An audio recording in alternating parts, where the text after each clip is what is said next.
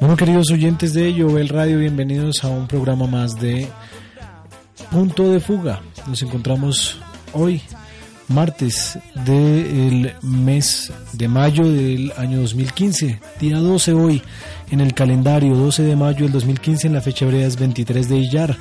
Y para usted, querido oyente, que de repente está escuchando la transmisión en repetición de este programa, pues no se deje confundir. Recordamos que este programa tiene emisión los días martes en este horario de 6 de la tarde a 7.30 de la noche y luego tenemos una repetición los días jueves a las 7 de la noche. Así que de repente si usted está escuchando la transmisión pues no se preocupe, hoy es 14 de mayo y en la fecha hebrea es 25 de Iyar. Espero no haberme equivocado. De aquí me están haciendo señas, Mario, bienvenido y gracias por acompañarme también en cada programa. Eh, estamos a 12 de mayo. Sí, hoy es 12, por eso y en la ah, repetición. Estoy saludando también a los que escuchan la repetición, nos vamos los ah, jueves. Yo no he perdido. No, pero está bien, está bien. Hoy es 14, entonces sería 14 de mayo. Lo que pasa es que, no sé si te ha pasado, eh, nosotros tenemos, por ejemplo, una página web de nuestra comunidad en donde hay estudios que están allí de años atrás. Y cuando usted los escucha y sale la fecha y dice, hoy es tal fecha, uno se siente y dice, uy, ¿cómo así? O, sobre todo, bueno, cuando hay de tantos años atrás, pues uno no se pierde, pero cuando son lapsos tan cercanos en la repetición de nuestro programa, sobre todo hay oyentes que de repente hoy no nos pueden oír, pues los invitamos a que lo hagan los jueves. Y vamos a empezar, vamos a empezar nuestro programa de hoy. El programa de hoy eh, está enfocado en punto de fuga Queremos abordar hoy el tema del cristianismo, el cristianismo protestante, el cristianismo de la reforma, el cristianismo de contexto de orígenes luteranos. Hoy vamos a estar hablando, lástima que de repente no eh, ofrezco de antemano disculpas porque pues el invitado que tenía para hoy se excusó, me pidió que le disculpara porque no pudo estar con nosotros. De todas formas, pues vamos a abordar el programa porque hablábamos eh, precisamente con Mario fuera de micrófonos pues de allí venimos, ¿no? Eh, sí, prácticamente. La mayoría del contexto dentro del mesianismo, su gran inmensa mayoría, viene del cristianismo protestante. Reconocemos también que hay amigos y personas que vienen del contexto católico. Directamente del católico, del catolicismo pasaron al mesianismo. El martes pasado estuve con una amiga de contexto católico, a quien aprovecho y saludos y de repente me está escuchando y estuvimos hablando sobre como un poquito de, cosas básicas, ¿no? Para ponernos en, contexto con las personas de, origen católico, este programa de punto de fuga. Reiteramos a nuestra audiencia, está diseñado, está establecido para acercarnos a eh, las personas dentro de diferentes eh, contextos o puntos de vista que se tengan sobre el tema bíblico y de analizarlos y mirar en lo que nos une que es la palabra de Dios, la escritura, cómo ha sido interpretado ese pasaje de la escritura o cómo ha sido interpretado determinado texto y eh, para ello pues es necesario primero contextualizarnos. Entonces estuvimos con nuestros oyentes para recordarles un programa inicial que tuvimos de apertura. Eh, luego hablamos eh, sobre el ecumenismo para aclarar un poco qué era el ecumenismo con algunos eh, acompañamientos que tuvimos en esta ocasión fue con el pastor Israel Calderón, muy interesante de ver que era ecumenismo y les recomiendo entonces las grabaciones también, que tipo podcast vamos a tener a disposición para escuchar las grabaciones cuando queramos. Luego hablamos sobre diálogo interreligioso, que era marcar la diferencia entre el ecumenismo y el diálogo interreligioso. El martes pasado hablamos sobre el catolicismo y hoy vamos a hablar sobre el cristianismo protestante. La invitación es a que sigan conectados cada martes. El próximo martes vamos a estar hablando ya entonces, después de haber hecho toda esta introducción y todos estos contextos adecuados, nos vamos a sentar aquí, un católico, un cristiano y este su servidor representando un poquito del tema mesiánico, a ver y hablar sobre la fiesta de Shavuot, ya que vamos a estar antes de la fiesta de Shavuot, ya se acerca la fiesta de Pentecostés. De hecho fue muy curioso, ¿no? Cuando le dije a mi compañero amigo cristiano, vamos a estar hablando de Shavuot. ¿Qué qué? ¿Qué es eso? ¿De qué? No, de Pentecostés. Ah, bueno, listo. Entonces, solamente desde ese punto de partida ya tenemos un punto de fuga, es decir, ya ahí tenemos un análisis en donde podemos darnos cuenta de que hay eh, temas que nos unen, pero ya hay diferentes planteamientos que se van dando en cuanto a ese tipo de temáticas. Así que mm, no se pierdan el próximo programa hablando sobre la fiesta de Shavuot desde un punto de vista un poco interreligioso, participativo y contextualizado, ¿no? Para preguntarle a los católicos, bueno, ¿qué es lo que celebran en Pentecostés?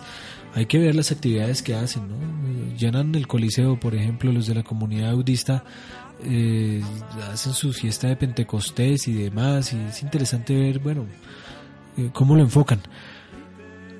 Y ahí vamos arreglando la agenda de este programa. Voy a tener un, excelente invitado, un profesor eh, biblista, teólogo, que eh, nos va a poner en contexto muchas cosas de las que este programa aborda, ya desde un punto de vista muy bien estructurado y él como pues profesor y y, por su experiencia eh, va a ser bastante interesante dentro de 15 días.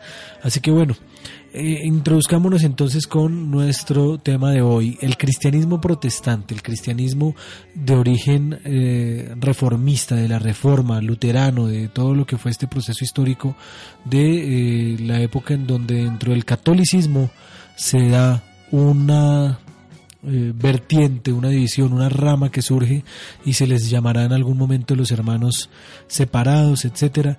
Y vamos a, mirar por qué empiezan a, usar el término cristiano, eh, ya desde otro punto de vista un poco diferente al católico.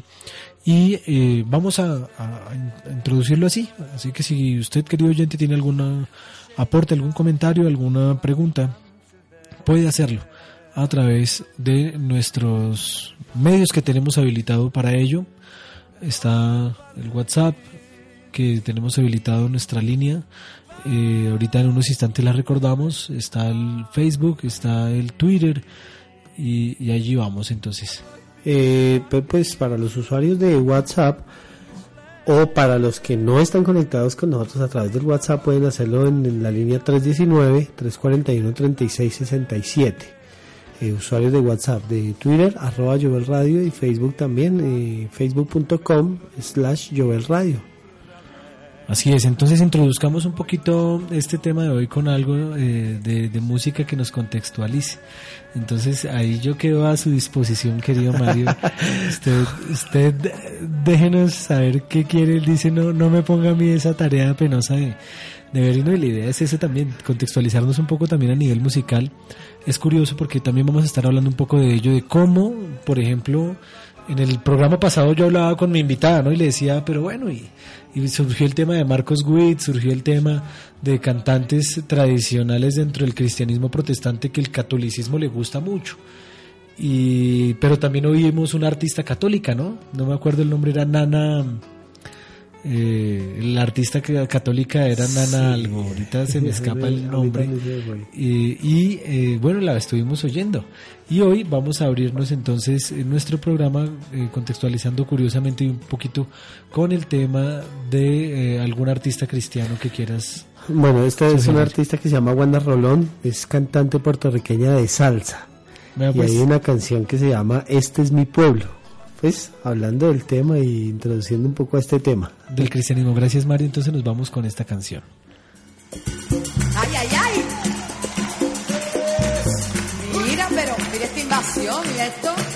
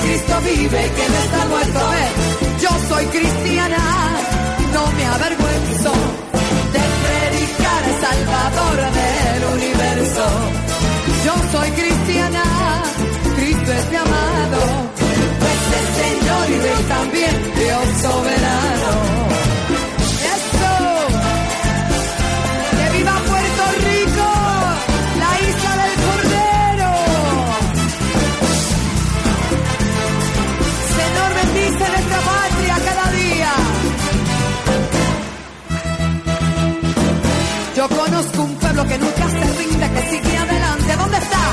Que quiere servirte con todas sus fuerzas y quiere alabarte. Señor, porque tú le has dado ese don preciado de la salvación. Y te siento orgulloso de llamarse tu pueblo y gritar este mundo, Jesucristo vive y que no está muerto. Y gritar este mundo, Jesucristo vive y que no está muerto. Soy cristiana, no me avergüenzo de predicar el Salvador del universo. Yo soy cristiana, Cristo es mi amado, pues es Señor y Rey también, Dios soberano. Yo soy cristiana, no me avergüenzo de predicar el Salvador del universo. Yo soy cristiana, Cristo es mi amado y Rey también, Dios soberano. Pues es Señor y Rey también. Oye, mi hermano, alábalo. Esto nos sirve también de un punto de, partida para mirar eso. De eso se trata punto de fuga. Habrá oyentes que dirán, bueno, ahora qué anda? Ya en Joel Radio, ¿qué pasó? ¿Qué está sucediendo? Y además cuando, cuando son de pronto celosos con el nombre, eh, Yeshua, con los nombres que el cristiano... sí, claro, no, es que de hecho nos ha pasado, Mario. Mira, nosotros contextualizamos a nuestros oyentes rápidamente. La comunidad mesiánica Jovel, nuestra casa, digamos que nuestra editorial, eh, tomando como punto de partida que mm, venimos de un origen cristiano protestante, eh, pues empezamos a ver cómo al acercarnos a las raíces hebreas, lastimosamente muchos hermanos y muchos dentro del contexto del mesianismo, pues empezaron a, mirar con desprecio y como no sé si se entiende el término, espero querido oyente que lo oiga fuera de su contexto, que lo entienda y hablo aquí, digamos con un poco de regionalismos, dentro de Colombia utilizamos un término que se habla, por ejemplo, de las personas levantadas, uno utiliza el término de un levantado, es aquel que eh, sin tener los medios y el dinero y los eh, estudios y muchas cosas llegan a estar en unas posiciones económicas y demás porque, qué sé yo, se ganaron en la lotería, porque de repente reventó un muy buen negocio o porque empezó a haber lastimosamente también hay que reconocerlo dentro de nuestro contexto, pues ejercicios no legales dentro de prácticas de narcotráfico y demás, en donde pues empezó a haber ricos, nuevos ricos muy fáciles dentro del país. ¿Y, por qué contextualizo de esta manera? Porque no hay nada más incómodos, curiosamente, que eh, desde la postura de un levantado, que tú le recuerdes su origen, que tú le digas de dónde viene. Cuando hablábamos de esto con el argentino, ¿sabes cómo le dicen? O por lo menos, eh, porque tampoco hay que generalizar, esto es la postura de un amigo argentino que, que tengo y que en su momento me decía, me decía, ¿sabes, che, en Argentina cómo le decimos? Y decía, como dice, piojo resucitado. ¿Piojo resucitado? En Argentina se dice piojo resucitado. Y es eh, cuando empieza uno a, darse cuenta que se viene desde un origen que uno quiere negar, que uno no quiere reconocer, que hay una problemática de identidad allí, pues es un serio problema en el que entró el mesianismo cuando empezó a, darse cuenta que en su gran mayoría, todos viniendo de protestantismo, de corrientes cristianas evangélicas tradicionales y se encontraban con el mesianismo, empezaron pues a decir, uy, no, no, no, como que nadie se entere pues que yo vengo de este origen y el cristianismo y demás y qué pena y yo ya ahora lo que tú decías, conozco que ya no se dice Jesús sino Yeshua y tal y empezaron lastimosamente a, casi que juzgar, satanizar, a, censurar. A, censurar y pues a dar unas enseñanzas y un enfoque en donde estaba prácticamente prohibido decir el nombre de Jesús, que eso no se tiene que decir, que eso no se puede decir. Y ahí es en donde nosotros, yo le agradezco al Eterno por la guía que tenemos a través de nuestro pastor, el pastor Raúl Rubio, en donde él desde un principio fue muy claro y siempre dijo, yo le agradezco al Señor porque a través del cristianismo evangélico conocí del Señor, de su salvación, me enamoré de Jesús, me enamoré de la salvación, del mensaje que hay para la humanidad y, hay que reconocer la escuela y hay que reconocer de dónde venimos y cuál fue nuestro origen.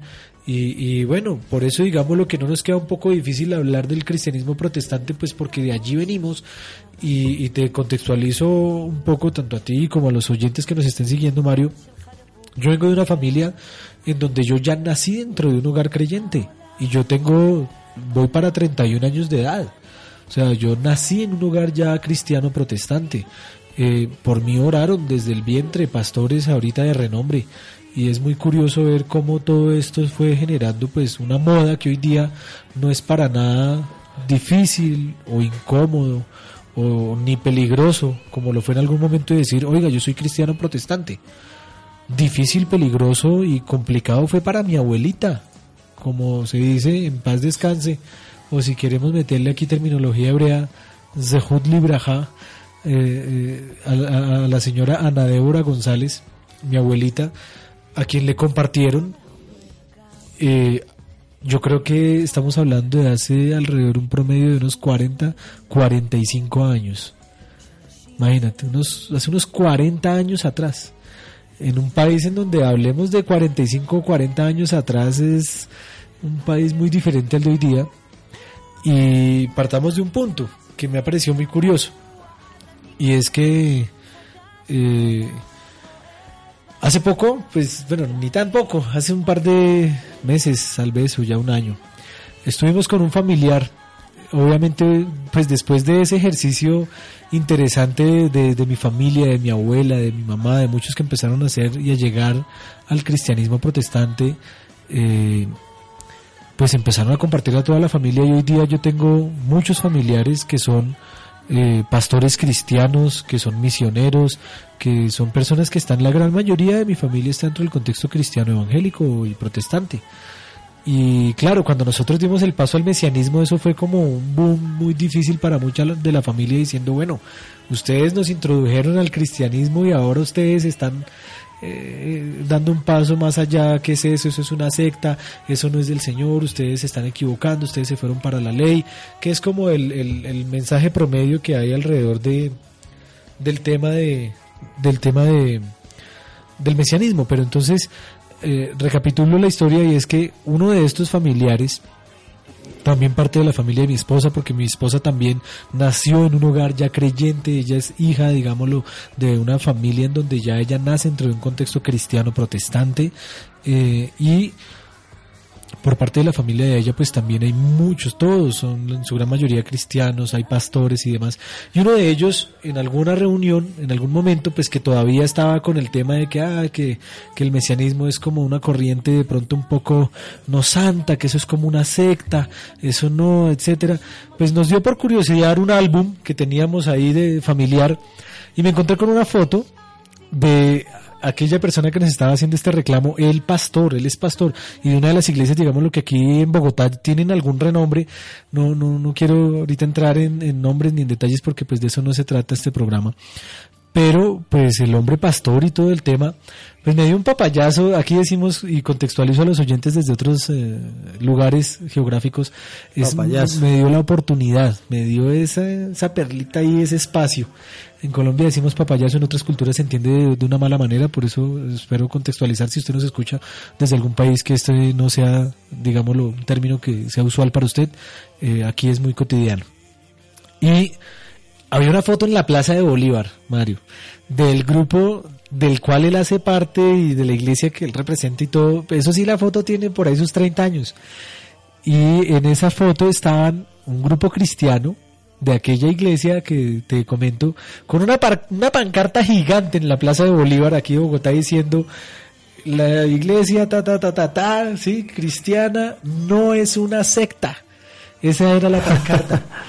y yo, pues viendo la foto, dije, ay, vea, tío, yo, mencionándole, digamos, a nivel familiar, vea, tío, eh, a ustedes también les decían secta al principio, ¿no? Entonces ahí mismo como que, uy, ¿cómo así? No, es que eso es diferente. Y yo, ay, ¿por qué es diferente? Yo, no, eran otras épocas, ese era otro momento. Era yo, no, generalmente se le teme a lo desconocido, a lo, a lo nuevo, a, lo que de repente no se tiene eh, la cotidianidad y el trasfondo histórico habitual. Entonces, ¿cuál es la solución rápida que se da? Ah, eso es una secta. Esa es la respuesta automática para blindar, digamos, y cerrar la puerta de observación y de, análisis y de la cosa, como para que no se vaya por ahí. Pero entonces yo contextualizaba eso de una manera curiosa y es que yo les decía, a ustedes también en algún momento les dijeron secta. De hecho, mi eh, papá me cuenta que eh, su madrastra eh, católica, católica, mejor dicho, de Rosarios, de todo el de colegio, ya era directora de colegio católico, etcétera. En determinado momento ella decía que cuando se organizaba alguna iglesia de corte cristiano protestante, ni siquiera pasaban por el frente del andén, sino que se trasladaban al otro andén para pasar por ahí y eso era, mejor dicho, como el equivalente casi que a pasar al frente de una taberna, de un bar, de un sitio de mala muerte, se santiguaban, etcétera, porque pues eso era el pecado más absoluto. Es así entró el cristianismo a Colombia hace más de 45 años aproximadamente a través de misioneros eh, americanos. En nuestro caso, eh, hablando, digámoslo, del contexto del cual venimos a nivel familiar, de eh, lo que les estoy comentando un poco testimonial, eran los famosos Marquitos. Eran una pareja de americanos y eh, él, llamado Juan Marcos, y por, no sé, el nombre o algo, se generalizaba y se socializaba con, con la esposa también y se les decía los Marquitos. Sé que de pronto algunos de los oyentes, si vienen del mismo contexto, los van a recordar eh, y eh, ellos fueron los que pues vinieron aquí como en una labor de eso así casi eh, altruista pues de venirse a la inhóspita Colombia y predicar. Entraron por ciudades portuarias como Barranquilla.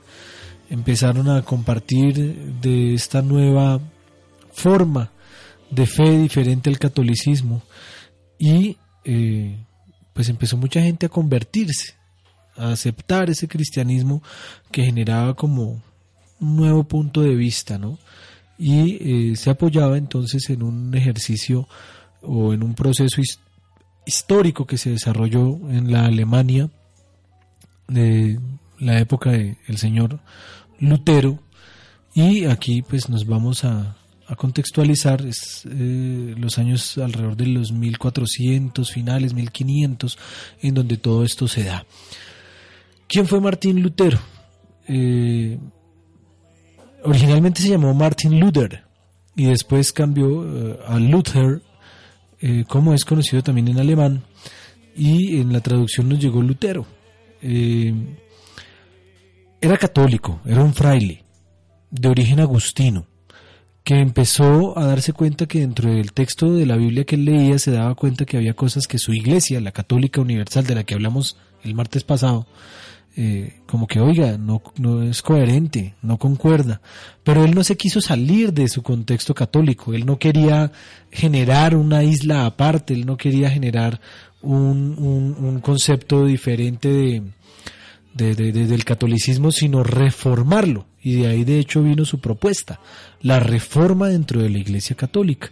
Y esta reforma terminó convirtiéndose en una protesta y por eso también entonces surge o el catolicismo reformado o el protestantismo, de ahí viene el término de una protesta que se establece, vamos a, tener, digámoslo, eh, puntos históricos que seguramente toda persona creyente juiciosa debe saber o reconocer o recordar. Eh, él empieza entonces a exhortar a la iglesia cristiana a que regrese a enseñanzas básicas y lo hace estableciendo un, unas tesis que eh, va a plantar eh, frente a las puertas de la famosa iglesia de donde él pues establece su reforma, su queja. Y allí pues la respuesta es indudablemente la conocida que es la de eh, hacer el ejercicio, digámoslo, de, de, persecución, de establecer, está loco, eh, este, esta persona eh, ya toca excomulgarla, toca sacarla, es un hereje, y indudablemente pues entonces también se da dentro de una época que, que sabes, voy a aprovechar y, y, de esto yo de antemano pues ofrezco disculpas si no es mi tema fuerte, pero en algún momento al, al profesor del que les mencioné que probablemente nos esté acompañando dentro de unos programas más adelante, le, más adelante le podemos eh, preguntar y es que él me contextualizó de una manera interesante porque uno cree que el eh, boom de lo que sucedió con Lutero fue simplemente por un proceso que se dio porque sí dentro de eh, catolicismo de la Alemania de aquella época.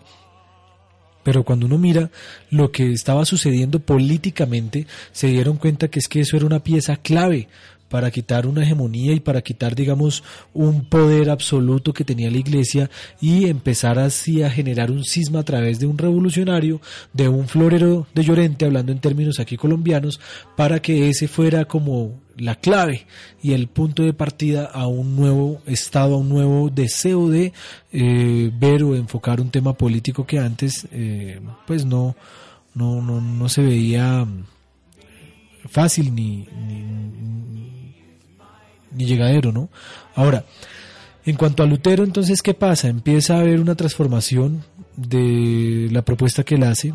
Eh, y se da cuenta que al ser totalmente aislado, excomulgado, eh, pues el hombre se da cuenta que tiene que empezar una línea en donde a través también de otros aportes dentro de eh, frailes y también dentro de personas de, de, la época que empiezan a unirse a él, también de otros países, empiezan a desarrollar entonces lo que serán los famosos patriarcas del cristianismo protestante.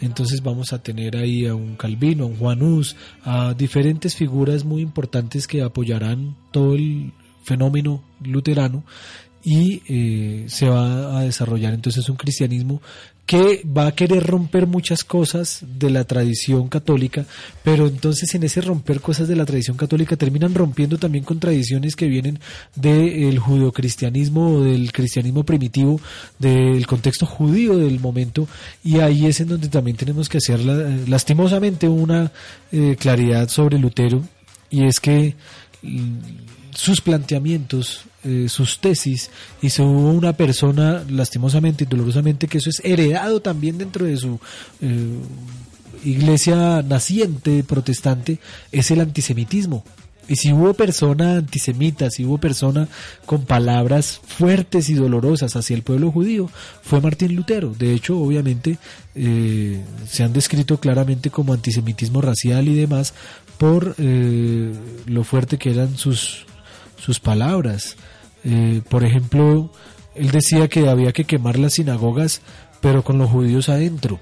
Esas eran declaraciones de, imaginen, del, del originador o del creador de la rama del cristianismo protestante actual que estaba, decía, se debe prohibir predicar a los rabinos, se debe aplastar y destruir sus casas, etcétera. O sea, hay una cantidad de planteamientos que son dolorosos y que hay que ver eh, cómo eso se trasladó también y generó que eh, se llegaron a hacer daños terribles y persecución al pueblo judío.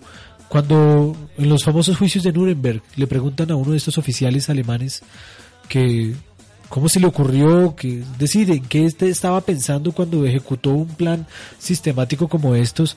Y, llega el momento de en, la respuesta de él, ¿sabes cuál es? Él simplemente dice, yo lo único que hice fue hacerle caso a Lutero.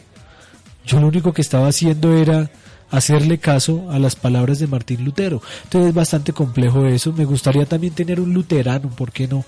Eh, para preguntarle qué piensa desde este punto de vista de todos estos enfoques que eh, hoy día pues se pueden decir fácilmente y muy rápidamente que no, que esto ya no es así, ya no se piensa así, pero ¿por qué? ¿Qué, qué había allí detrás? Y, y, si eso no se heredó dentro del cristianismo, porque es lo que ha pasado también, lastimosamente, entonces el cristianismo protestante va a heredar curiosamente, un odio o un resentimiento o un ejercicio en donde pues tiene que haber una teología de reemplazo para poder sustentarse y decir, no, pues Israel ya no es, ahora nosotros somos la iglesia, ahora nosotros somos el pueblo de Dios, ahora nosotros somos los que somos los elegidos, los escogidos, y, qué va a pasar con el pueblo del Señor, ¿no? ¿Qué va a pasar con el pueblo eh, que la Biblia menciona? ¿Qué va a pasar con el apellido de Dios? Cuando se dice que Él es Dios de Israel. Entonces, son temas interesantes que van a surgir dentro del cristianismo protestante, que eh, hasta el día de hoy, pues hay iglesias, hay canciones, hay mucho que se canta que alude lastimosamente a ya no tomar en cuenta ni tener presente ningún concepto judío, ningún punto de vista dentro del concepto bíblico que se desarrolla desde el punto de vista original o en sus lenguajes eh, tradicionales, porque siempre va a haber una intención, un deseo, una sobreexaltación al aspecto del Nuevo Testamento, del griego y eh, del alejamiento, del desconectar esto de sus raíces judías tradicionales. Ese es como entonces otra gran bloque o parte de nuestro enfoque de hoy. Y si hay comentarios, preguntas, dudas al respecto, pues bienvenidos sean por parte de nuestros oyentes. Si hay algún aporte, si hay alguna corrección, bienvenida sea. De eso se trata un poco este programa. Escuchemos algo más de repente de la música que tenemos también aquí de nuestro querido y amigo Mario que está colaborándonos como siempre detrás de la consola y en la producción de nuestro programa. ¿Qué tenemos por ahí entonces en nuestra biblioteca? Hay una canción de un grupo que está mm, cogiendo mucho auge en el medio protestante que es Contagios y se llama Somos Cristianos. Somos cristianos, como defendiendo su postura. Vamos a ver la letra a ver qué dice.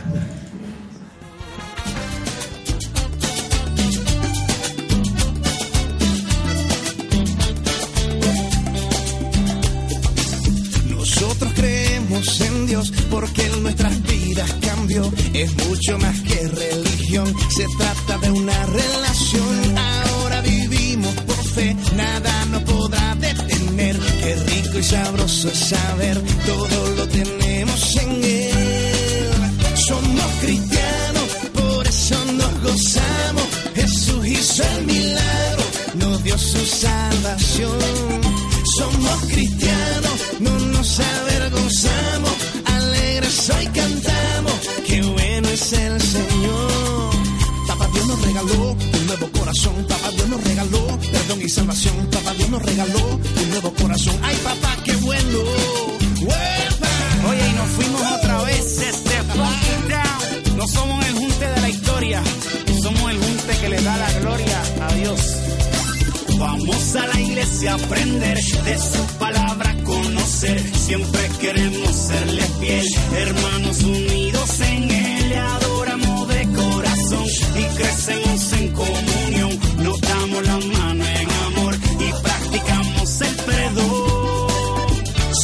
Somos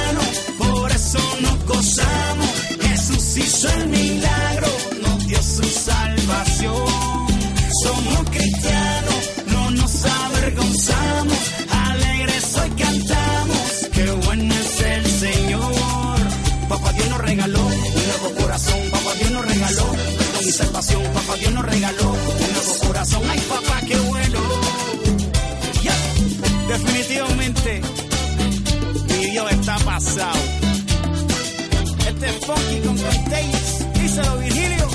Siempre nuestra meta será el evangelio predicar, las buenas noticias llevar a toda nación y ciudad. Si tú estás en necesidad de amor,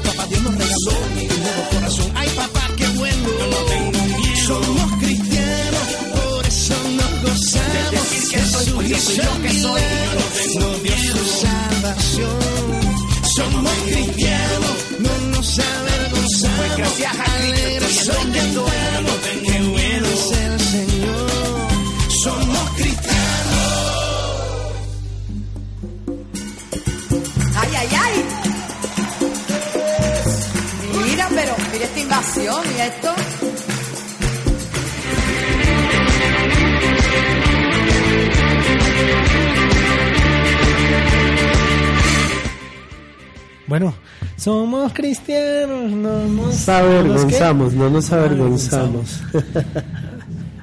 bueno, pues du, yo, yo escuchándote, yo también como que tengo esa experiencia muy similar en cuanto a, esa parte. Yo lo que le digo, por ejemplo, mucho a casi el 85% de mis conocidos son cristianos protestantes, el resto está aquí en la Keila, entonces eh, yo hablo mucho con gente y yo les digo eso, yo les digo lo, muy parecido a lo que tú dijiste, eh, dos cosas. Lo primero es, eh, yo, yo decía, el cristianismo, el, el- el mesianismo es al cristianismo lo que el cristianismo fue al catolicismo.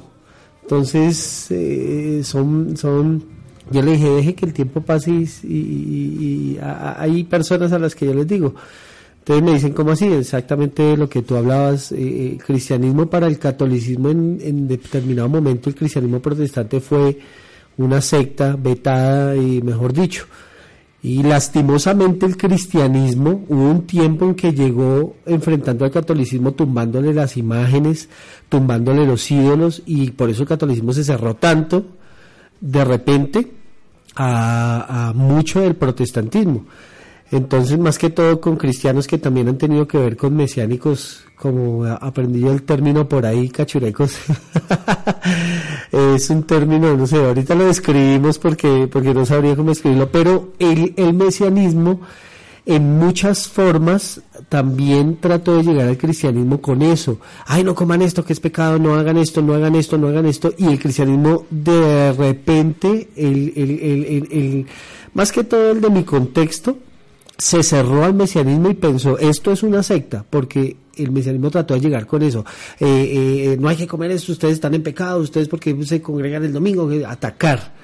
Y de repente, eh, por eso se, se, se, desde muchas perspectivas de mis amistades, de mis amigos, lo ven como una secta porque se llegó, se, se- esa es la figura, se salieron de la gracia, ahora cayeron en la ley y todo eso, pero por- pero, pero yo, por ejemplo, que he tenido la oportunidad de hablar, yo digo, esperemos a que pase el tiempo y el tiempo va a ir mostrando muchas cosas hermosas para no atacar a la gente y todo eso. Y lo segundo que, que quería decir conforme a lo que tú decías ahorita y, es que y es que eh, eh, de repente eh, al tener casi toda la, todo el, contexto, o sea, el contexto protestante, el contexto protestante está como en ese, en esa necesidad de las, de, de- de- de lo que tiene el mesianismo, pero es un paso grande, es un paso que la gente no se arriesga a tomar así de buenas pero, no entendí muy, muy claramente ahí el planteamiento. La segunda, la segunda, bueno, la, primera es que el cristianismo es al catolicismo lo que el mesianismo ahorita es al cristianismo. Sí, aunque me, baja así como ah, incómodamente por el cuello el planteamiento por algunas cosas que ahorita antes te, te planteo. Pero, y la otra, pero sí es muy válido, digamos, a nivel figurativo. La, Yo le digo por, por la persecución, por el catálogo de secta que tuvo el cristianismo frente al catolicismo en algún tiempo y que tiene el mesianismo ahorita frente al protestantismo pero la segunda es que es, digo, es... Al que tiene el protestantismo ahora frente al mesianismo. Que tiene el protestantismo frente al mesianismo. Y, pero la segunda voy es a, que la, la, comunicación que yo he tenido con mis amigos protestantes es, se, se, ve que hay necesidad, pero que es ese miedo a dejar la entidad la institución. y la institución y eso pues es lo que, que, pasó con Roma y lo que está pasando en general es decir eh, Roma no puede decir ay, un momento, eh, nos equivocamos. Hay muchas cosas de las que dijo Lutero que eran verdad. ¿Por qué?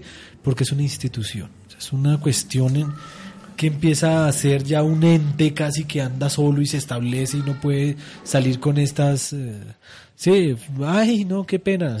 El judaísmo no puede decir hoy día, oiga, no saben que sí, sí era Jesús, sí fue, él era el Mesías, porque también ya es una institución establecida que llegará el momento en que, eso es lo hermoso del Señor, doblegará esas, esas institucionalidades que hemos creado nosotros, esos esquemas así de inmensos, pues, de, de enfoques, en donde es eh, la potestad de la institución, quién va a pelear en contra del monstruo ya creado, en contra, eso ya nadie lo cambia, eso ya toca dejarlo así, eso toca es mirar cómo nosotros eh, sí lo vivimos internamente, pero dejemos que esto afuera la gente lo vea de esa manera, y, es una postura lastimosamente que se ha asumido hasta el manejo político, es lo habitual. Uno dice, ah, sí, no, la verdad es que esto podría ser diferente, pero toca mantenernos por el status quo, ¿no? Por el esquema, digámoslo, de que esto ya quedó así, no nos pongamos a cambiar la historia. Y eh, que si tú te fijas, la mayoría de personas que surgen con estos planteamientos en su primer momento, pues obviamente son tildados de herejes, de paganos, de locos, los queman, los persiguen, los matan, y años después se dan cuenta de que, ay, no, sí, eh, ahora es un santo, ahora es un beato, ahora es una persona revolucionaria para su época que fue incomprendida y toca ahora desagradecerle por sus avances. Entonces, así somos de curiosos nosotros en el contexto humano eh, de nuestro desarrollo, nuestra antropología. Y, y para ello sí, entonces eh, es necesario, primero que todo, respetar. Segundo, entender que el Señor tiene un propósito con la humanidad Dios no se va a encasillar bajo ningún eh, estigma, parámetro, un pequeño nombre de una comunidad, de una línea religiosa, de un, de un, de un modo único establecido de determinada iglesia. Eh, esto va a ser algo que, que va a trascender mucho más allá de, de simplemente el decir que ay no, yo, yo, yo tenía razón, yo, yo era el que Dios es de mi iglesia. No. Eh, va a ser sorpresa, nos llevaremos. Indudablemente la palabra es el filtro, la palabra es el referente. Por eso este programa ha querido en cierta manera tratar de romper un poco esos esquemas elaborados que tenemos, porque nos volvimos muy fundamentalistas, nos volvimos extremistas, nos volvimos a, personas que no son capaces ni siquiera de soportar, tolerar, oír o, o por lo menos debatir al otro, al que piensa diferente. Y, ahí es en donde todo tiene que tener un equilibrio. Tampoco estoy diciendo entonces, como me hacían reír en alguna película, eh, que nos tomemos entonces todos de las manos y cantemos el kumbaya eh, y, que el mundo se acabe todos aquí juntos abrazándonos y, que Dios es amor y, sin importar. Eh, no, aquí yo también obviamente planteo puntos desde mi enfoque. Y yo no estoy aquí trayendo a nadie de gancho ciego todos mis amigos a los, que les he compartido, los que saben, y a ustedes, queridos oyentes que escuchan el, programa de Punto de Fuga, pues cabe aclarar que estamos desarrollándolo desde un punto de partida de una comunidad, de un contexto eh, mesiánico que está queriendo romper esquemas y modelos ya preestablecidos y eh, me gustaría precisamente por el ejercicio que ha pasado en contra del mesianismo, por el mal testimonio que también el mesianismo ha dado, de como tú lo decías, tienes toda la razón, el mesianismo entró por la puerta de atrás. El mesianismo entró como la Santa Inquisición de aquella época en donde pues quién va a aceptar así, quién lo va, a, menos que tuviéramos, como el cuento, a menos que el mesianismo entonces fuera eh, la ley imperante del momento en cuanto al, movimiento político que rija y, fue lo que sucedió. Que la entraba era porque entraba, era porque era la ley, la autoridad y el poder, y si no lo haces, te persiguen, te matan, te excomulgan, te expulsan del país, pues se toca aceptarlo, ¿qué más hago? Pero no, no se, no se trata de eso, y por eso es que hay tanto creyente que no es creyente, es decir, el término no sería el ideal de creyente, sino son personas que, que son simpatizantes, que, que son o dicen ser de determinada denominación, fue porque les tocó, no porque lo hayan decidido ser. De hecho, hay algo interesante de, máximas judías que existen y una de ellas, de un famoso judío, es que eh, uno de los pocos privilegios que él no tuvo en la vida, dijo, fue el no haber elegido ser judío sino que fue algo que, pues porque le tocó, nació ya dentro de un contexto judío, entonces él dice, eh, es de las pocas cosas, pero aún así eh, lo, ha, lo ha asumido. Y, si le tocara volver a elegir, no dijo que exacto, si le tocara, exacto, sería indudablemente judío porque él dice, son las cosas que, que se heredan y se hacen con gusto, con, con esa razón, con ese deseo de, de entendimiento y de participación. Entonces, retomando por donde íbamos el tema, eh, el cristianismo lastimosamente entonces empezó a asumir una postura que en amor yo lo he compartido y lo he dicho, y no porque hoy no tenga aquí a mi invitado, eh, no se diga y, cierro el paréntesis que habría ahora en donde decía yo de gancho ciego, de un ejercicio en donde yo no traigo a nadie aquí para hablarle a ver y que, que, que, que quede como en el aire la cosa, Alguna oyente en algún momento de Joel Radio de este programa me dijo, uy, ¿tú por qué no, como que no haces el cierre? ¿Por qué tú no pones como el punto de vista nuestro ahí como recalcando? Porque eso puede como confundir a la gente, ¿no? Porque se oye ahí lo que dice el católico, lo que dice el cristiano. Ahorita hace poco pasó el pastor y nos saludó y dijo que ya trajeron al, al, al budista, al, que, al invitado de turno. Y yo dije, no, no. ¿Y qué va a pasar? Porque me dicen como con ese temor de que, ¿qué tal que la gente se confunda? Entonces yo dije, no, todo lo contrario. Y esto es un punto que yo agradezco el formato de la comunidad mesiánica Jovel, en donde si hay algo bueno que le pase a la gente es que se confunda. Si hay algo ideal que le puede pasar a la persona, es que le tiemble el piso en su fe para que entonces se dé cuenta que tiene que buscar herramientas, estudiar, tener la base de poder defender su fe, de poder entender que de que lo es es porque lo ha decidido ser y no porque le ha tocado de que si está asumiendo un modo de vida, de fe, es porque realmente a través de su testimonio lo puede reforzar, a través de su práctica de vida, de su forma de hablar, de su cotidianidad, dice, no, es que yo estoy convencido en lo que estoy. Entonces, este espacio va a ser un espacio donde, donde va a quedar precisamente el, dibujo.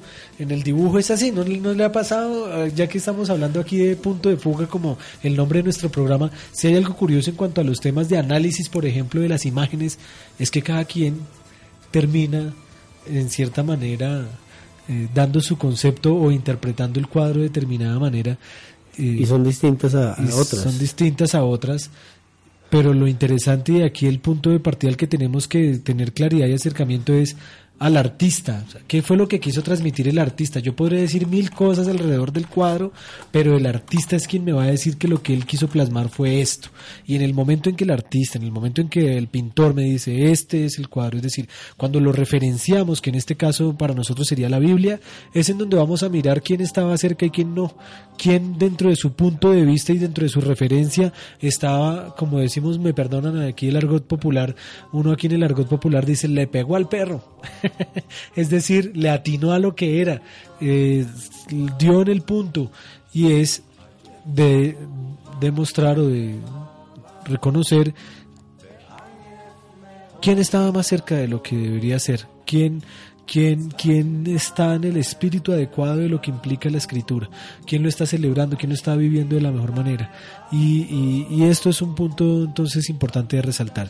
Así que respetamos a nuestros amigos y hermanos de contexto cristiano protestante, de allí venimos y no sé si hay algún comentario o pregunta que querías. No, por, aquí ahorita no hay. Yo quiero comentarle a todos nuestros oyentes para que nos ayuden con sus familiares que de pronto no se han podido conectar en este momento en vivo y en directo ya estoy publicando en las redes el programa a través del cual se pueden conectar o el enlace directo. Ya nos está escuchando Adam Ben Joshua, ya ha, ido aumentando. Experimentamos ahorita problemas con el tuning, eh, ofrecemos nuestras excusas para los que solo tenían esa plataforma, pero ya están siendo publicados los enlaces directos mientras pues ya la página oficial es lanzada. Eh, pueden hacerlo ahí a través de la aplicación XIIA, ¿cómo se diría? XIA, XIA Live. A través de esa aplicación nos pueden sintonizar con el enlace directo que ya está publicado en todas las redes, ya que en Tunin, eh, eh, eh, pues nos, por ejemplo, nos comentaba Ben Joshua que no pudo a través de Tunin, entonces le mandé el enlace directo y ahí se pudo conectar. Entonces, sobre todo también pensando ahorita en el programa que sigue, para que tengamos toda nuestra audiencia lista. Adán me escribe aquí a través del chat eh, diciendo, es muy típico de las denominaciones, sobre todo aquellas de las que la gente ha salido. El que salió de la Iglesia Católica, pues después entonces va en contra de los católicos. El que sale, algunos del mesianismo salen del cristianismo, le dan y atacan al cristianismo.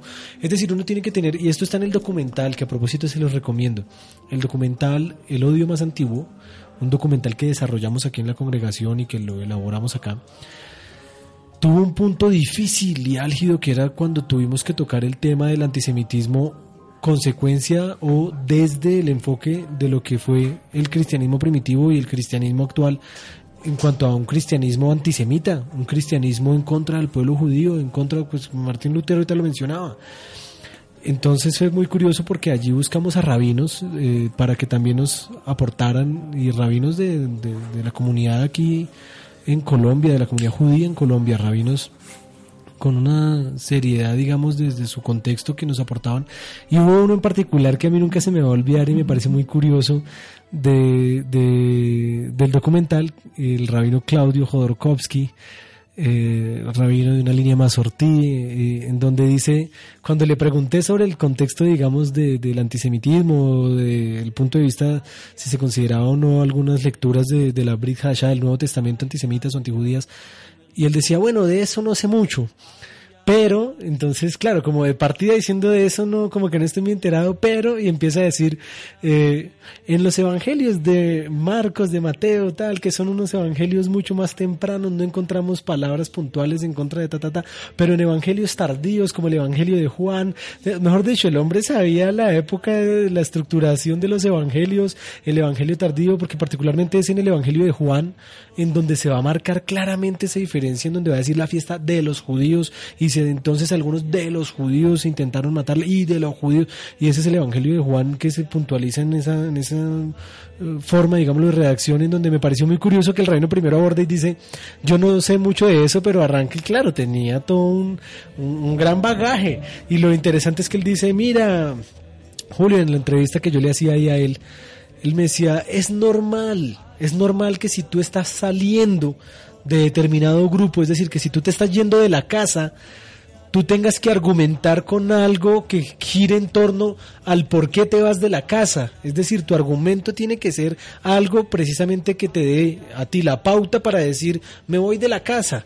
Entonces, que ahí fue donde empezaron a ver postulados, digamos, lo que empezaron a, a separar el cristianismo naciente de aquella época, o digámoslo, ese judaísmo mesiánico original, a el cristianismo, al judaísmo tradicional. O sea, el momento en que se separaron fue precisamente porque tenía que haber argumentos que ayudaran a darle base o piso, y ahí es en donde es la clave que eh, nos ha tenido, digámoslo, eh, como referente en cuanto a a los argumentos que hay dentro del cristianismo para defenderse, pero que lastimosamente yo lo reto a usted, querido oyente, si nos escucha desde otros contextos y otras denominaciones, si en su grupo, si en su comunidad, si en su iglesia, si en su parroquia, como lo queramos llamar, le privan, le prohíben le ocultan, le dicen que no estudie, que no mire, que no vaya a investigar, que no vaya a leer o que no escuche ni siquiera postulados de determinados otros puntos de vista de,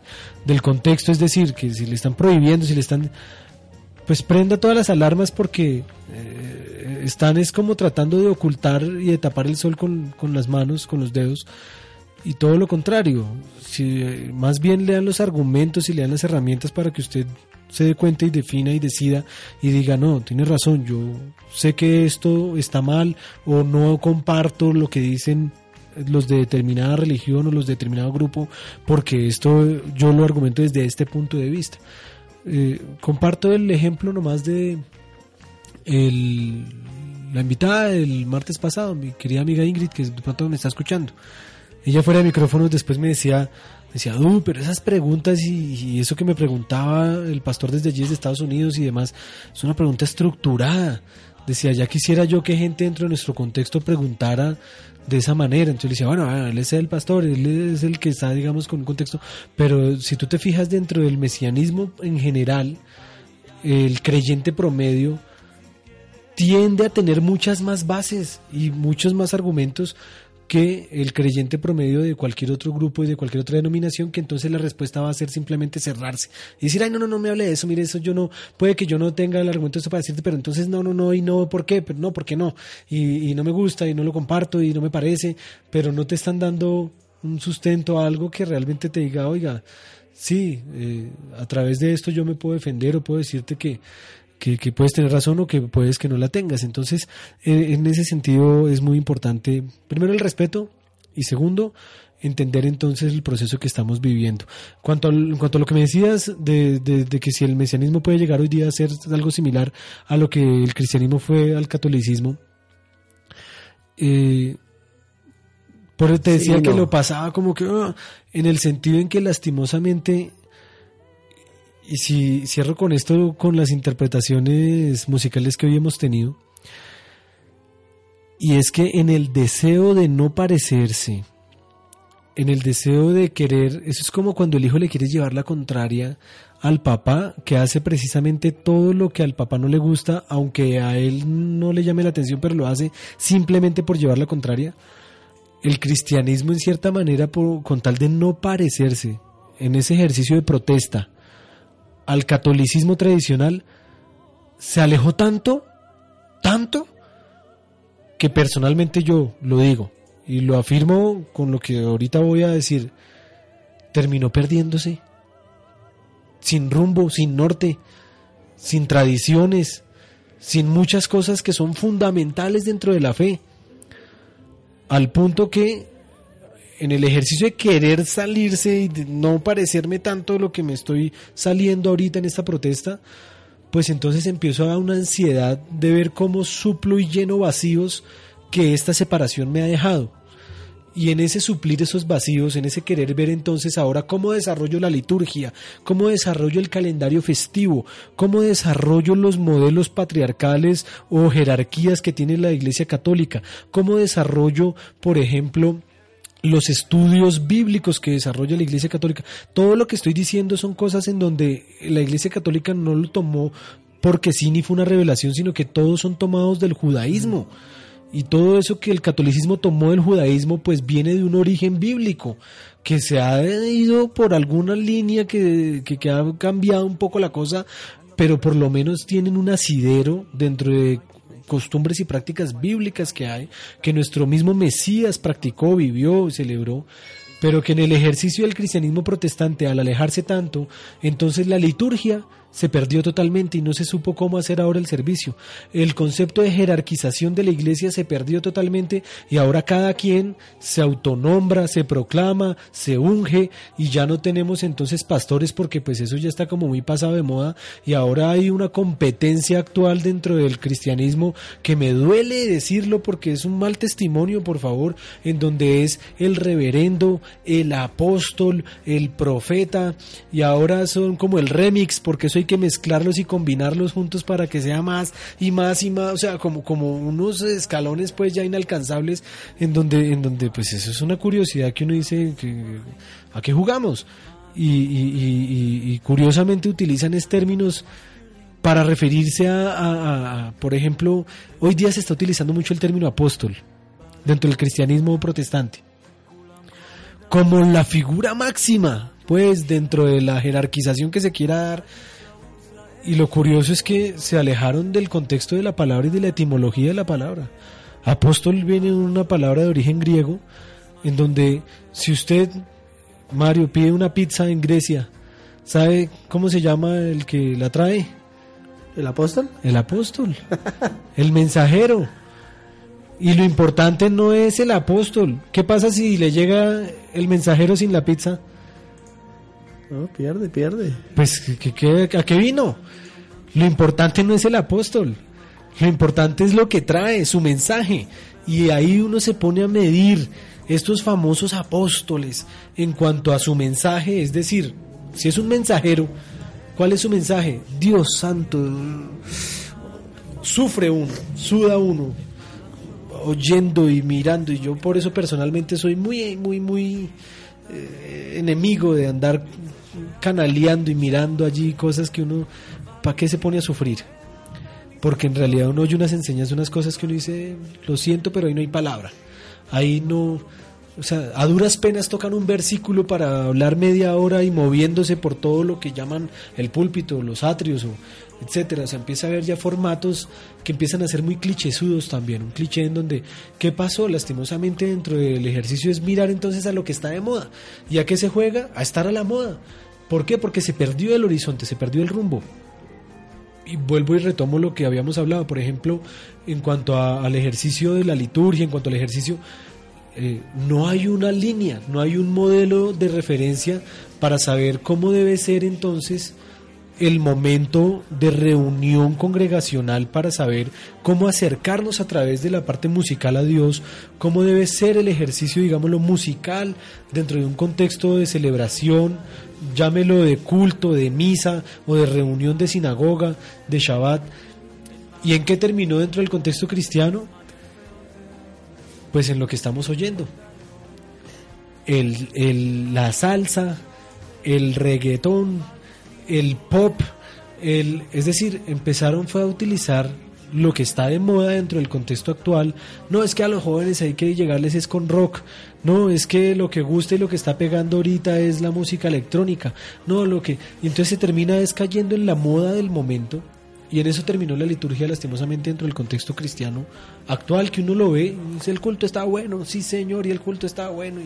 Y, pues, y eso es muy fuerte en países como República Dominicana, en países del Caribe, en donde ellos no niegan sus raíces. Y es muy interesante ver, pues sí, cómo lo leyeron, cómo hicieron ese ejercicio, pero entonces vemos que hay como un disparar para todo lado dependiendo de, de enfoque y, lo que pueda estar de moda el momento. Y hablando de esos límites, por ejemplo, bueno, tú dijiste que no hablar de, de nombres, de nombre, hay una iglesia, no, sí, hay una iglesia que, que, yo cuestiono mucho en su contexto, más no en su propósito, porque de todas formas el propósito del, el propósito del cristianismo es... Alcanzar, es alcanzar, es llegar, que es bonito, es bonito. yo sé para dónde pero a donde no está el límite, es donde se, es donde ahí ya uno entra, por ejemplo, desde hace poco una se fundó una comunidad que se llama Rebaño de Lobos. ¿No has oído de ella? No, no, no, no Bueno, busque. es un pastor que se graduó en un instituto protestante de, de teología y todo y es una iglesia que van metaleros, punqueros, tatuados, eh, skingers. El, propósito de esa iglesia es reunir a los que en las iglesias protestantes normales no los dejaron entrar, reunirlos y hacer culto. Y los cultos son oscuros, son, cosas... Yo vengo de un contexto curioso de formación en donde en Centroamérica yo fui estudiante en un instituto en Guatemala y en Guatemala eh, había, o hay, bueno, en su momento hubo un baterista muy famoso, al punto que cuando uh, hacían giras en México, porque uh, ahí sí me perdonarán mis amigos eh, chapines, pero a Guatemala poco bajaban famosos artistas, sobre todo era cuando eran en México, acudían a este baterista para que les prestara la batería de él, para eventos y estoy hablándoles de eventos de, gente muy pesada a nivel musical y de grupos muy famosos. Y, este hombre eh, conoce raíces hebreas y eh, empieza a meterle muchísimo la fuerza al tema de, judaísmo mesiánico y eh, se bautizaron y se pusieron un nombre como los guerreros guerreros. María hay que ver o sea lo que usted me está diciendo yo lo pude vivir allá en Centroamérica cuando fuimos dentro de un contexto mesiánico estoy hablando una comunidad mesiánica y cuando entramos a la comunidad mesiánica, eran solo pelilargos, metaleros, bravos, y la música era de contexto pues de música pesada, metálica, y el vocalista era el pastor, que era el que les estoy hablando, con y los gritos y las cosas, y mejor dicho, una vaina de, de música así. Y obviamente entonces empezó a hablarles y decirles eh, ah, que eso es fuego extraño. Y hay que ver cómo argumentaban ellos y decían, a ver, siéntese aquí con la Biblia en la mano y dígame por qué, o de qué, o desde dónde, o cuál es la... Y empezaron a argumentar y eso era muy chistoso y eran los famosos guerreros en, Guatemala.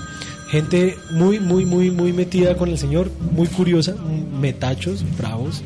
Eh, y ellos, por ejemplo, eran seguidores de un grupo israelí muy famoso.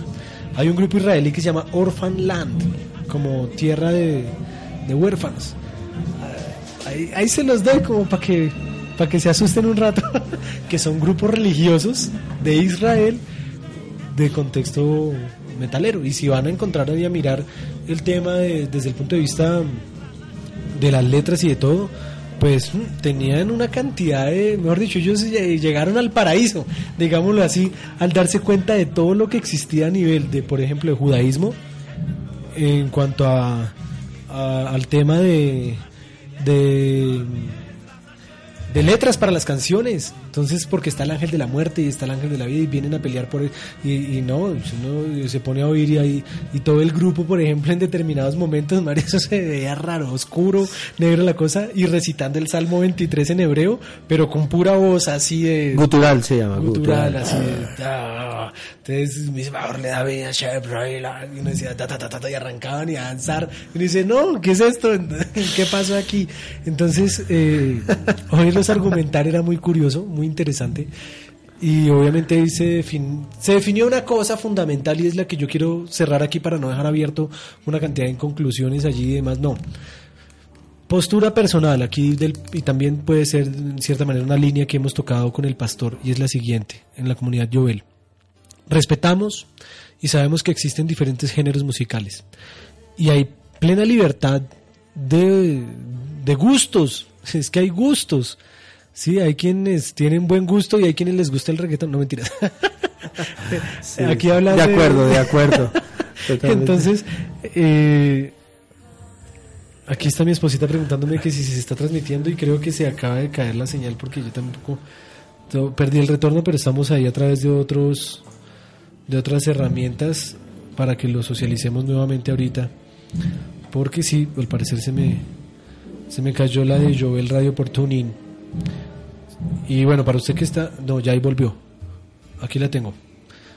Si se llega a caer la señal, querido oyente, los invito a que refresquen.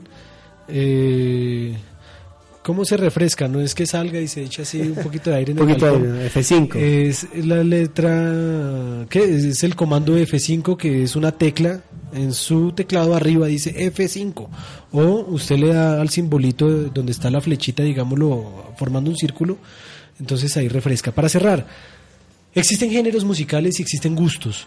Y para el, diario, o sea, es que yo veo el radio mismo eh, en su formato de emisora lo está defendiendo y es que nosotros oímos diferentes géneros y está el rap y está el hip hop y está eh, un poquito de reggae y está un poquito, digámoslo, dentro de lo que oímos de que son formatos muy eh, por ejemplo, cuando hablamos de música judía, pues eso en realidad hay que filtrarlo porque mucho de eso tiene un fuerte origen dentro del contexto de música rusa y cosaca y formatos polcas. Entonces, eh, ¿cuál judío es eso? Eso es polka. Eh, ¿Cuál hebreo es eso si eso de pronto es una balada? En fin, o sea, es, llamar las cosas y aclararlas por su nombre.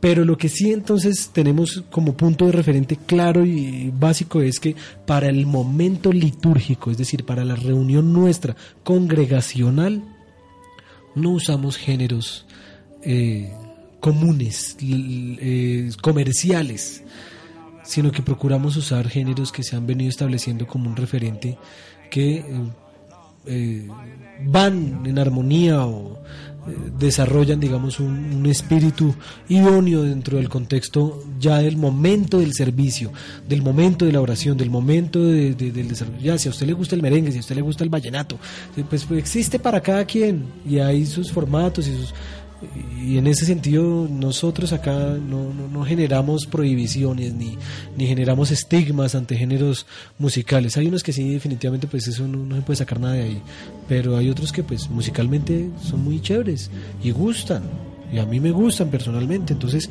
en fin, ahí es un ejercicio de, de mirar y de cerrar. Así que dentro del cristianismo, pues mucho por decir. Hoy abordamos cosas, digamos, desde el punto de vista que, que sí generan y serían una muy buena pregunta. No es que nos hayamos desquitado porque no haya invitado. De hecho, hoy me estoy acordando que tengo un gran amigo que es de un corte luterano firme, estos así que, que, que, son de este corte interesante el cristianismo, al punto que él, por ejemplo, no aguantó la universidad en donde estaba yo estudiando allá, digamos que muchos de mis compañeros que son de, del grupo, digamos, lo universitario, ¿y qué pasó? Que, se salió, se salió de la universidad porque dijo, no, no aguanto, no, no se aguantó que un profesor lo, lo confrontara y demás, y se salió de la universidad, pero igual, lo quiero mucho, probablemente lo tengo aquí como invitado a el Radio, si es que acepta, ¿no? Porque ya ahí ya se sale de mis manos también ver si el hombre quiera, pero es oír de boca de ellos cuál es su defensa, cuál es su postura, qué nos eh, pueden dar para aprender. Hasta aquí nuestro programa de hoy, queridos oyentes de Punto de Fuga. Cerramos ya siendo las 7.30 de la noche. Mario, quedas tú con el programa de El Especialista. A todos muchas gracias. Ofrecemos de nuevo disculpas por el tema de los fallos que puede haber en la reproducción en vivo y en directo. Pero recuerden que este programa se grabó y probablemente usted lo esté escuchando bien desde un pregrado ya, desde un, un formato de podcast. Así que bendiciones a todos. Shalom y no se pierdan la próxima entrega. A todos bendiciones.